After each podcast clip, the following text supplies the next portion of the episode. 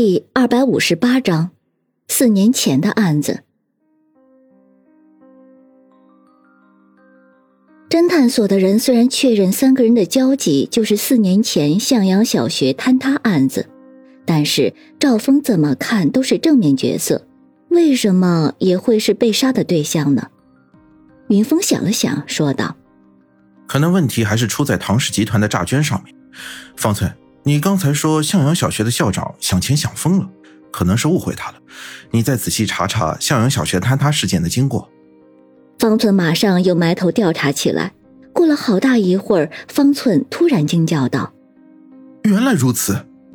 怎么样，查出什么来了？”云峰问道。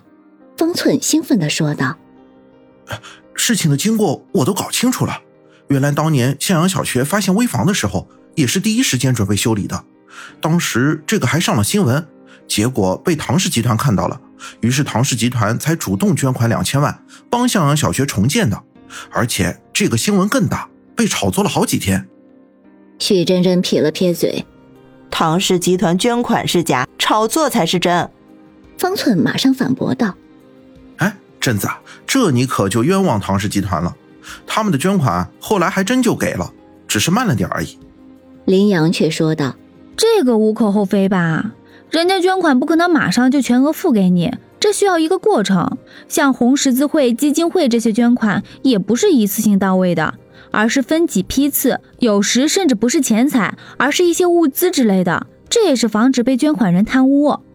方寸听得直点头，但随即又说道：“林美女，虽然你这样说的没错，但是悲剧却是因为这个造成的。”就是因为唐氏集团向外宣布给向阳小学捐款，向阳小学也一下子变得财大气粗起来，不但打算修理那些危房，还打算扩建整个学校，而且因为扩建，当年居然还扩招了两个班。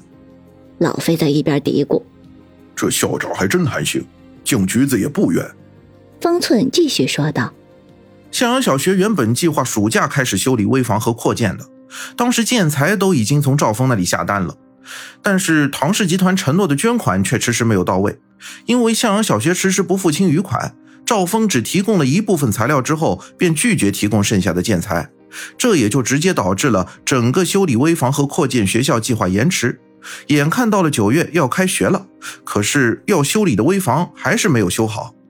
老飞无语了，所以校方就用危房接着上课了。当然了，因为校方都收了人家的学费。不能老是耽误人家不上课呀！现在不是九年义务都是免费的吗？怎么还有学费？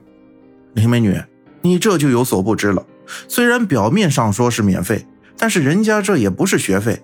比如说什么午餐费呀、课外活动费呀、学习用具费呀，这些加起来相当于以前的学费了。林峰咳了咳，说重点。方寸马上回过神来，接着说道。呃，校方就把那两个扩招的班安排在危房里上课，结果悲剧却发生了。其中一个班正在上课的时候，危房突然坍塌，全班的学生大部分被埋在了下面，最终导致七人死亡，其中六个学生和一个老师。那当年这个事情是怎么摆平的？方寸一脸的兴奋。这就很简单了，用钱摆平了呀。每个死亡的家庭都获得了五百万的赔款，乖乖，这么多！老飞惊讶道：“是唐氏集团。”云峰若有所思：“只有唐氏集团才可能这么财大气粗。看来当时这个事情是被唐氏集团压下去了。”方寸一脸敬佩：“老板，你果然厉害，这都被你猜对了。当时就是唐氏集团出面。”不但追加了一千万捐款，还每个受害者的家里都给了钱。原本七家受害人的家属是打算大闹一场，讨个说法的，但是每个人都收了钱以后，就都变沉默了。唉，果然这个世界上没有用钱摆平不了的事情。老飞感叹道。而且，赵峰也开始装好人，后来给向阳集团提供的建材打了八折。所以，程涛因为提供了次品建材，导致房屋出现危房倒塌；而唐氏集团因为捐款迟迟不到位，延误了修理危房的计划；而赵峰却因为不给钱就不给建材，属于见死不救。三个人在这次事故里面都有不可推卸的责任。林阳总结道：“嗯，那这次的杀人凶手很可能就是七位受害者的家属。当时虽然拿了钱，但是却一直怀恨在心。经过四年之后，终于忍受不住内心的煎熬，对这三人下手了。”云峰点了点头，说道：“这个可能性很大。”方寸跃跃欲试。那老板，我们是不是接下来要一个一个查这些人的受害家属啊？云峰这时却笑了笑：“不用了。”看着方寸一脸惊奇，云峰笑着解释道：“把这些事情告诉安然，我相信他们一定乐意安排警力去查这些人的。老板果然有心机。”最后，云峰把这个情况告诉了安然。安然和警方果然高度重视起来，接下来马上展开了对这些受害人家属的调查。但是经过两天的明察暗访，警方却一无所获，因为根据他们的调查，这七个受害者的家属有两家移民了，还剩下五家，但基本上都忘却了四年前的这个悲剧，重新开始了新的甜蜜的生活。而其中两家移民的一家是学生，一家却是那个老师。最关键的是，经过排查，所有的这些家属都没有作案的时间，警方的调查也就再次停滞了。